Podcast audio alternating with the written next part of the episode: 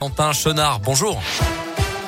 Bonjour Mickaël, bonjour à tous. À la une de l'actualité, la pression des forces russes toujours présentes en Ukraine ce matin.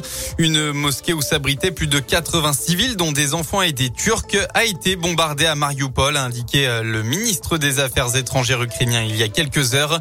De nouvelles sanctions de l'Occident pourraient intervenir dans les prochains jours avec de possibles tarifs douaniers punitifs. Grenoble, hier soir, cinq personnes, dont quatre enfants, ont été retrouvées décédées dans un appartement.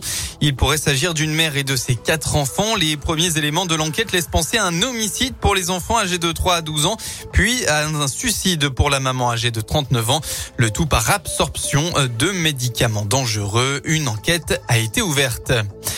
À Monistrol-sur-Loire, les habitants en ont marre. Une pétition a été lancée hier pour dénoncer les incivilités, les incivilités en nombre depuis la sortie du confinement dans le centre-ville. Les commerçants expriment leur ras-le-bol concernant l'insécurité et le trafic de drogue. Ce matin, des élus devaient recevoir les commerçants en colère.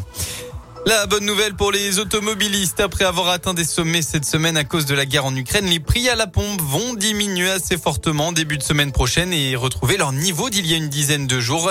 C'est ce qu'en tout cas annonce Michel-Édouard Leclerc, le président des centres Leclerc. Il y aura une baisse de 35 centimes sur le gasoil à partir de lundi, a-t-il expliqué.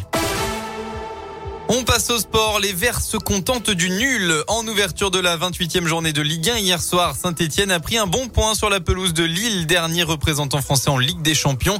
Les Lillois n'ont jamais réellement été dangereux offensivement face à une défense stéphanoise bien organisée. saint aurait même pu scorer, mais le gardien lillois a bloqué toutes les tentatives.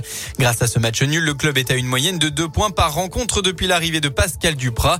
Un résultat satisfaisant pour le gardien Paul puis surtout, c'est des, on avance. Faut prendre point, point, par point. C'était important ce soir de, de, continuer à avancer. Après, c'est sûr, on espère toujours gagner, mais, mais bon, sur la physionomie, c'est sûr qu'on peut avoir quelques regrets sur certaines situations, mais on a été solide derrière, donc c'est bien. Et honnêtement, euh, super, super prestation euh, de, de la défense euh, dans l'ensemble. Et ça nous, a, ça nous a permis de ramener la clean donc c'est bien. On aurait pu être plus, plus tueur. Mais bon, c'est moi de mon côté, c'est plus facile à dire. Mais je suis content de tout le monde parce que ça fait les courses, ça fait le boulot et, et c'est comme ça qu'on va s'en sortir. Ce matin, les Verts sont 16e au classement en attendant les rencontres du week-end. En basket, une victoire ferait du bien au moral. La JL Bourg reste sur trois défaites d'affilée avant d'affronter Paris ce soir pour le compte de la 22e journée d'élite. Coup d'envoi de la rencontre à 20h.